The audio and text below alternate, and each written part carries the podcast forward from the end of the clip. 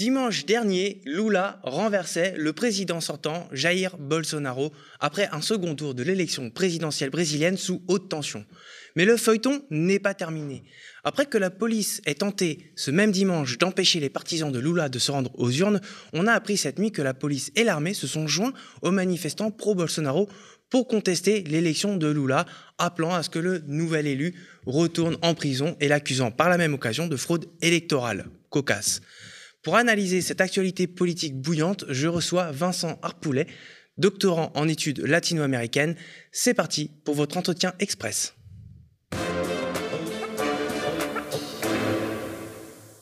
Alors, bonjour Vincent.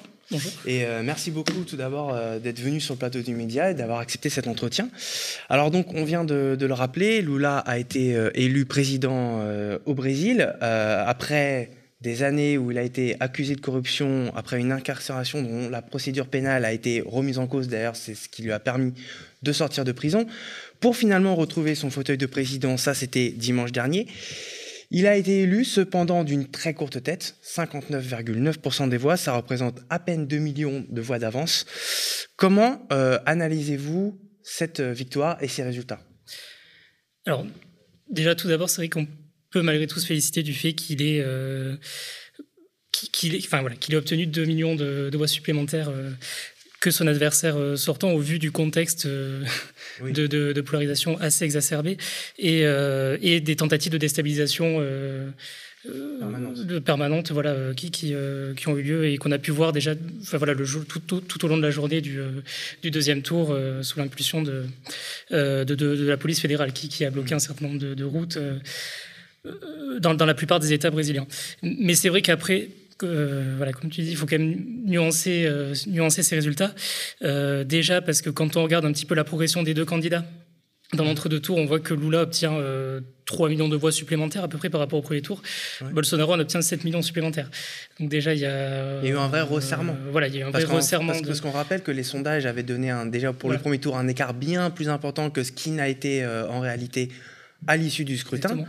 Et, ça, et l'écart s'est donc encore resserré Voilà. pendant, le, le- pendant tout le mois qui a séparé les deux tours. Exactement, c'est ça. Alors non seulement il y a eu un resserrement, et en plus si on compare les- le score obtenu par Bolsonaro euh, cette année avec le score qu'il a obtenu il y a 4 ans, Mhm. euh, on, on peut observer qu'il obtient un million de voix supplémentaires qu'il y a 4 ans. Ce qui Ouais. fait que malgré le fait qu'il ait perdu l'élection, il y a quand même une consolidation de, du bolsonarisme et, euh, et de la ligne voilà, incarnée par, par Bolsonaro. Qu'on rappelle qui est une ligne d'extrême droite Qui- très nostalgique de la dictature.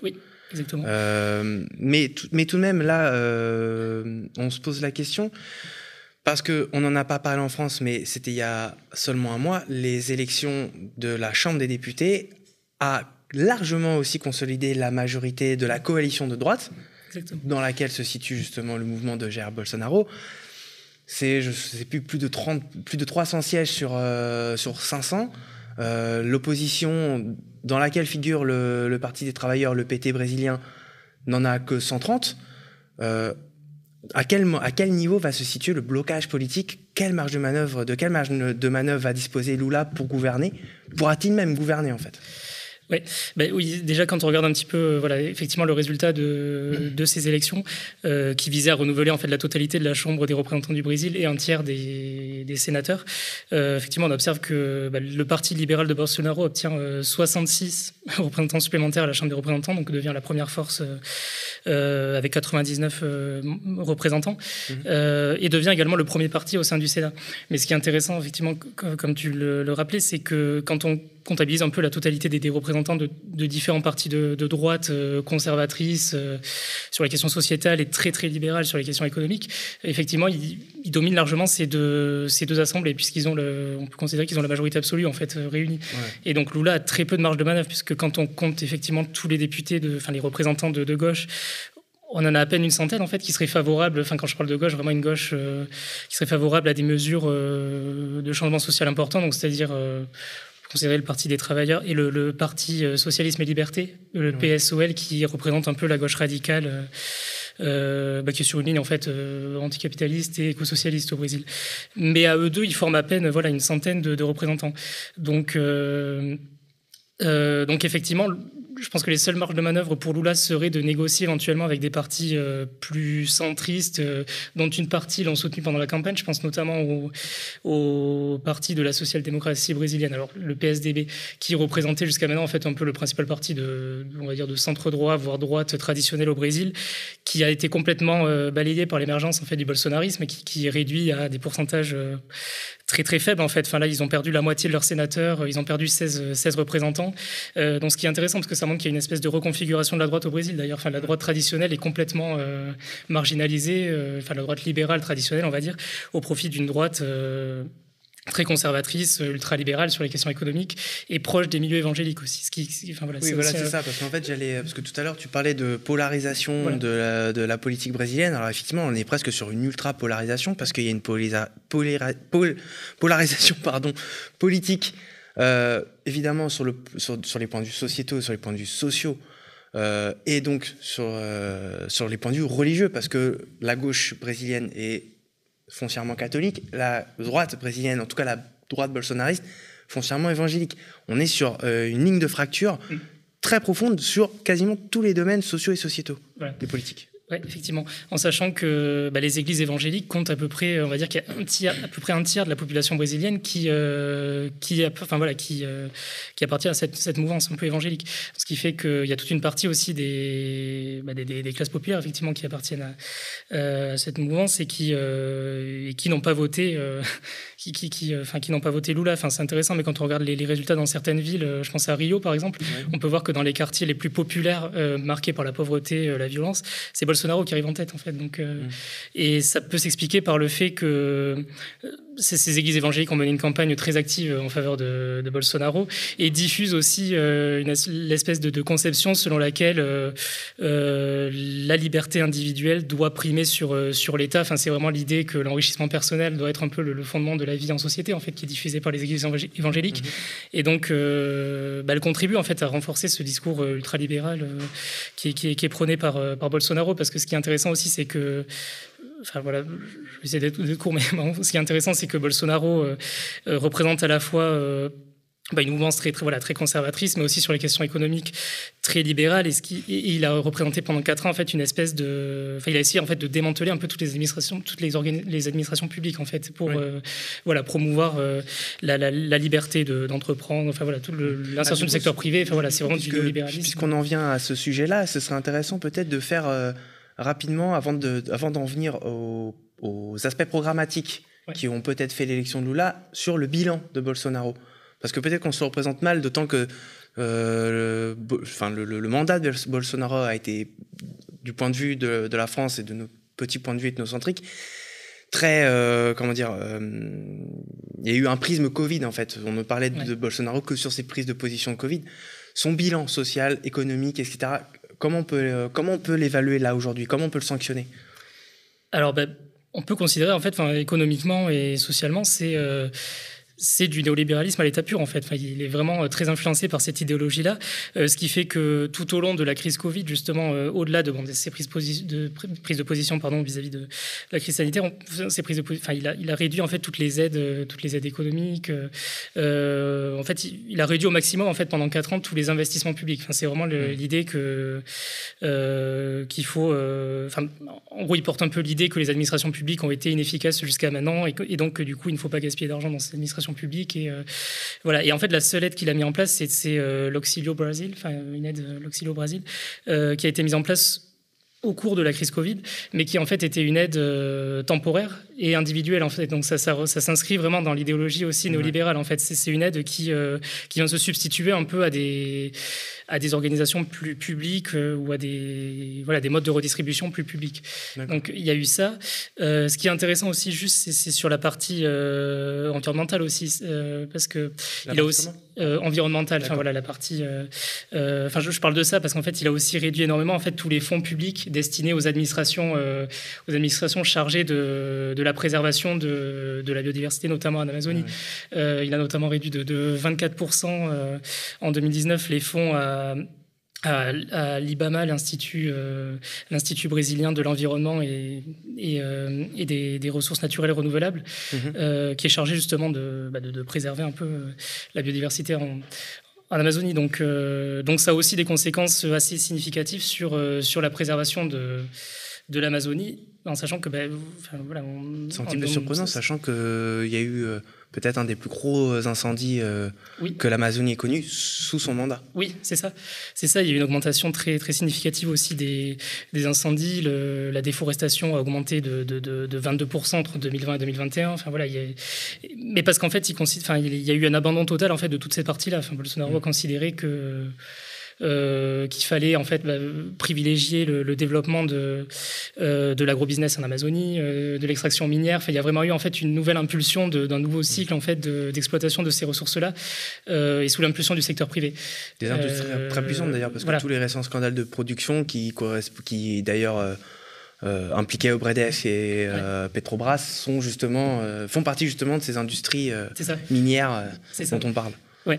Donc, euh, et c'est ça qui est intéressant aussi, c'est que tout ce secteur-là est aussi euh, très mobilisé derrière, euh, derrière Bolsonaro, évidemment. Et, en fait, on peut observer une espèce de ligne de fracture aussi dans les élites économiques. je pense que c'est important aussi pour comprendre vraiment les soutiens, on va dire, des deux candidats, parce qu'en fait, on a une partie des élites économiques qui sont favorables à cette reconfiguration du, modèle économique vers, bah, vers l'exploitation de ressources naturelles destinées à l'exportation. donc, tout ce secteur-là, le secteur minier, pétrolier, l'agrobusiness, euh, s'est mobilisé derrière Bolsonaro.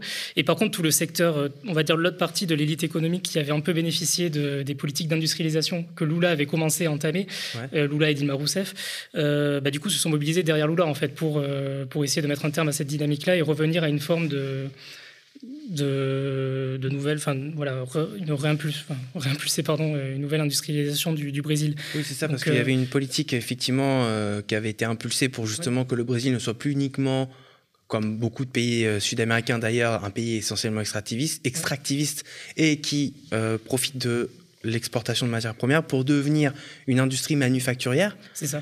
Mais évidemment, tout ça a été interrompu par euh, l'alternance Michel Temer puis, euh, voilà. puis Jair Bolsonaro. Parce qu'on oublie qu'il y a eu une petite parenthèse Temer euh, entre Dilma Rousseff et Bolsonaro. Oui, Temer qui était bah, le vice-président au départ de, de Dilma Rousseff et qui appartenait au, voilà, au, mouvement démocratique brésilien, qui est un, un parti centriste, ultralibéral aussi. Mm. Et, qui d'ailleurs a été totalement marginalisé aussi par l'émergence du bolsonarisme.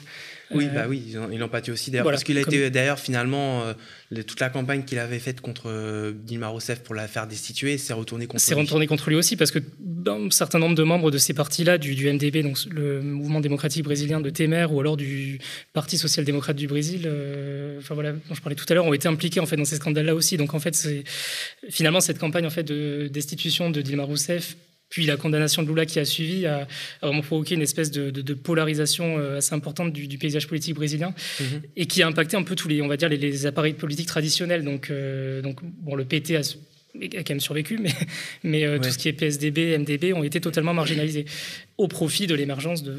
mais alors peut-être que justement la survie du, du, Parti des travailleurs, du PT brésilien, est passée justement par cette large coalition que Lula a réussi à former, qui lui a peut-être permis d'être élu même si son, son, élection après coup, malgré les sondages, paraît presque miraculeuse, étant donné la conjoncture politique et l'état du rapport de force. Euh, sur, quel, sur quels aspects programmatiques justement Parce que le Lula qu'on qu'on voit être élu, alors évidemment, on peut se réjouir euh, que Lula soit élu et que, ce, que Jair Bolsonaro soit, sorte, mais tout de même, on est très loin du Lula euh, de 2003. Oui, oui, exactement. Lula a vraiment fait sa campagne autour de, de l'objectif, enfin, l'objectif principal qu'il a mis en avant tout au long de sa campagne, pardon, c'était vraiment le fait de réinstaurer une, démocratie saine, de sortir de cette polarisation, euh, voilà, en fait, d'écarter du pouvoir Bolsonaro pour revenir à un système démocratique euh, sain.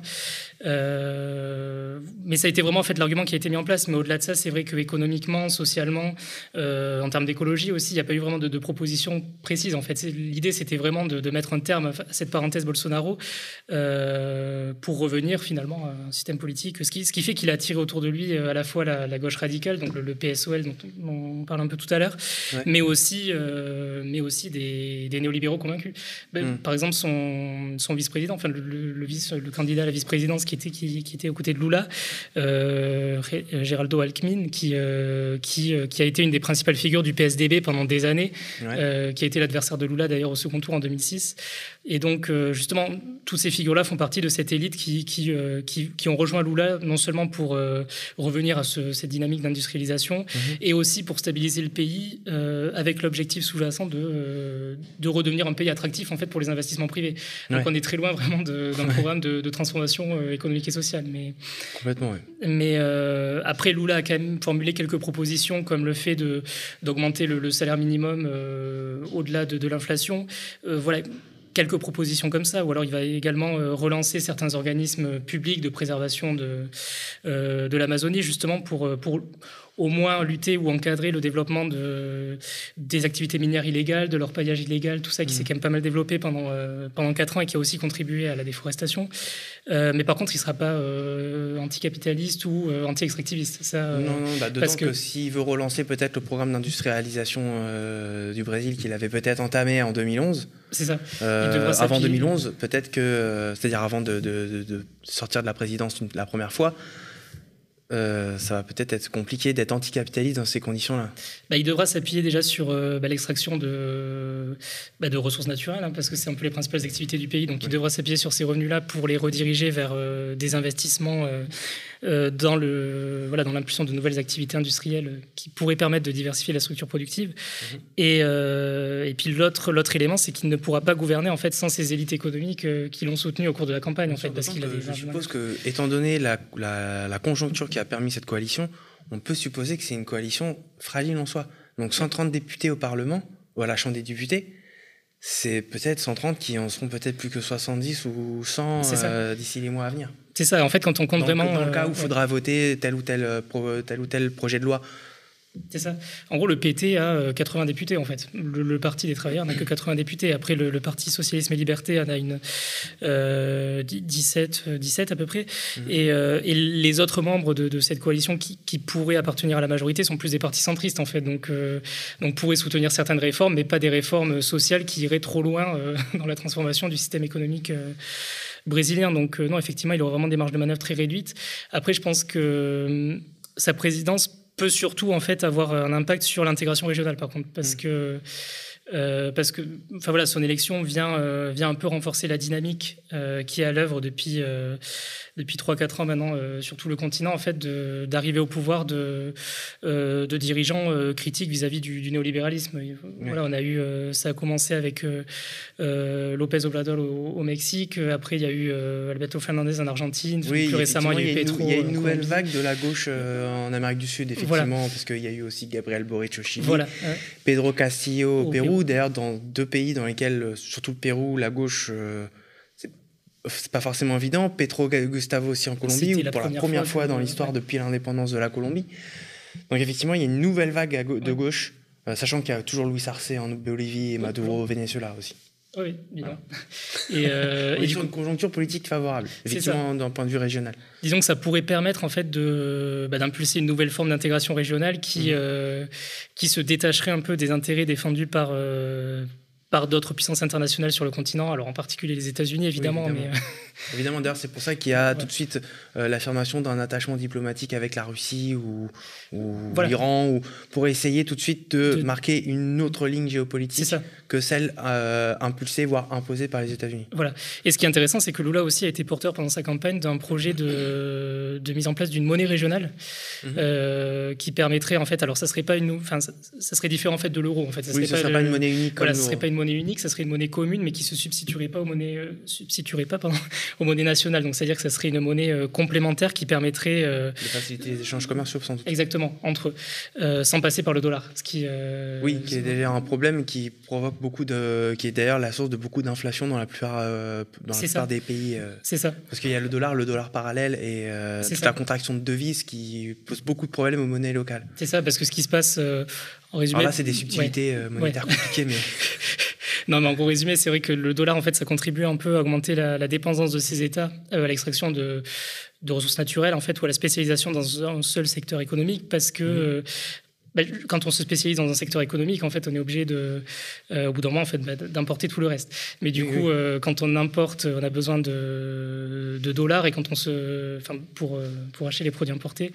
Euh, mais du coup, voilà, quand on quand les, les, importations deviennent plus importantes que les exportations, quand on est spécialisé dans un seul produit, on a besoin de demander plus de dollars sur le marché d'échange. Donc, ce qui fait que la monnaie nationale, forcément, se dévalue par rapport au dollar. Et donc, bah, les prix augmentent parce qu'on a besoin de plus de monnaie nationale pour importer des produits. Donc, ce qui fait que les États sont obligés de s'endetter après pour, euh, voilà, pour faire face à ce phénomène-là, et ce qui fait que bah, du coup, ils s'endettent auprès d'organismes internationaux comme mm. euh, le FMI, la Banque mondiale, euh, ou aussi la Chine, et, ça, et ça, ça, engendre un peu des mécanismes de dépendance économique assez importants.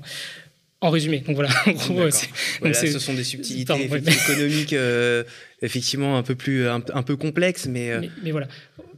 Mais ensuite, pour revenir un petit peu plus sur, euh, sur l'actualité, le que je disais en introduction, le feuilleton politique euh, n'est pas du tout terminé. Donc, on a vu les images qu'on tournait euh, toute la semaine, enfin toute la semaine, tout dimanche, pardon, le dimanche du second tour, où on a vu la police qui a été utilisée sciemment mm. pour bloquer les partisans de Lula et les empêcher, les intimider du moins à l'idée d'aller voter. Est-ce qu'on a eu une, tentative délibérée euh, d'entraver l'expression démocratique de la part de Bolsonaro alors, a priori, ça avait été euh, planifié à l'avance par, euh, par Bolsonaro. Il y a plusieurs médias brésiliens qui, qui, voilà, qui ont mis en avant que, que Bolsonaro s'était réuni justement avec des représentants de la police fédérale pour préparer cette opération. Et a priori, je pense qu'on peut parler de tentative délibérée dans le sens où la majorité des opérations ont eu lieu en fait dans des territoires euh, plutôt favorables traditionnellement au PT, hmm. dans le nord-est du Brésil ou euh, enfin voilà dans le nord ou nord-est du Brésil. On a plus de 60% de ces opérations, je crois, qui étaient euh, qui ont eu lieu en fait dans cette partie-là du Brésil. Donc oui, oui, je pense que a priori, on peut parler de, tentative. oui, bien sûr. D'ailleurs, Bolsonaro a mis beaucoup de temps à reconnaître sa défaite. Il n'a toujours pas appelé Lula pour le féliciter. En, on pourra dire qu'il est un petit peu euh, mauvais perdant.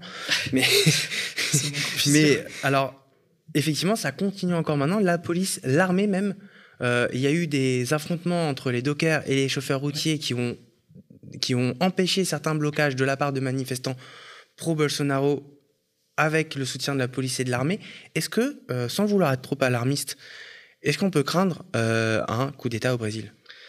Alors, je sais je suis pas sûr qu'on puisse vraiment euh, avoir un coup d'État parce que, alors, on verra parce que effectivement. Parce que euh, ces images, je, pose ces questions-là parce que ces images peuvent rappeler quand même de mauvais souvenirs euh, des années 60-70, que ce soit au Brésil, en Argentine, toute la vague de coups d'État qu'il y a eu à l'époque. Mm.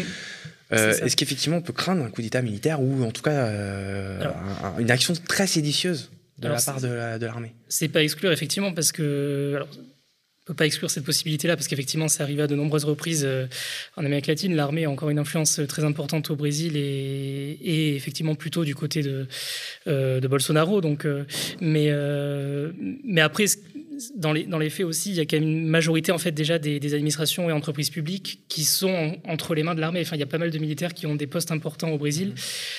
Euh, alors après, on verra comment Lula se comporte vis-à-vis de, enfin, quelle, décision Lula prend en fait. Est-ce qu'il va laisser ses militaires en place ou pas?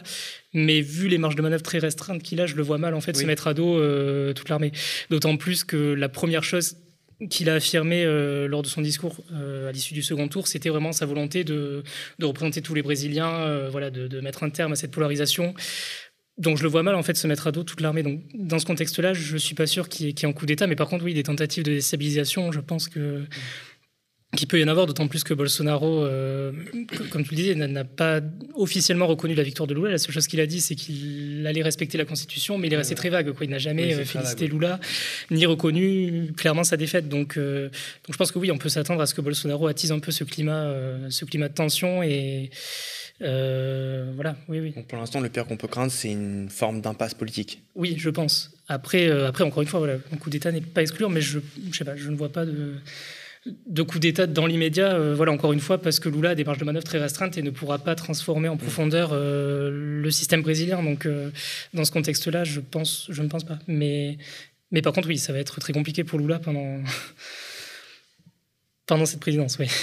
Super, ok. Bah, merci beaucoup, Vincent.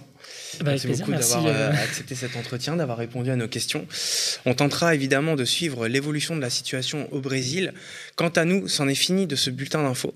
N'oubliez pas que le média ne peut survivre que grâce à vous. Il nous faut pour cela réunir d'ici la fin de l'année 200 000 euros et atteindre les 12 500 abonnés payants. Il en va de la survie de notre antenne 24-7, mais aussi de la survie du média. Ce n'est que grâce à vous que nous pouvons vous proposer une autre hiérarchie un autre traitement de l'information. en direct sur YouTube et, on l'espère, à la télévision. On compte sur vous. Connectez-vous sur lemediatv.fr, donnez, abonnez-vous, parlez de nous autour de vous. En attendant, je vous laisse, restez connectés aux médias et on vous dit à tout à l'heure.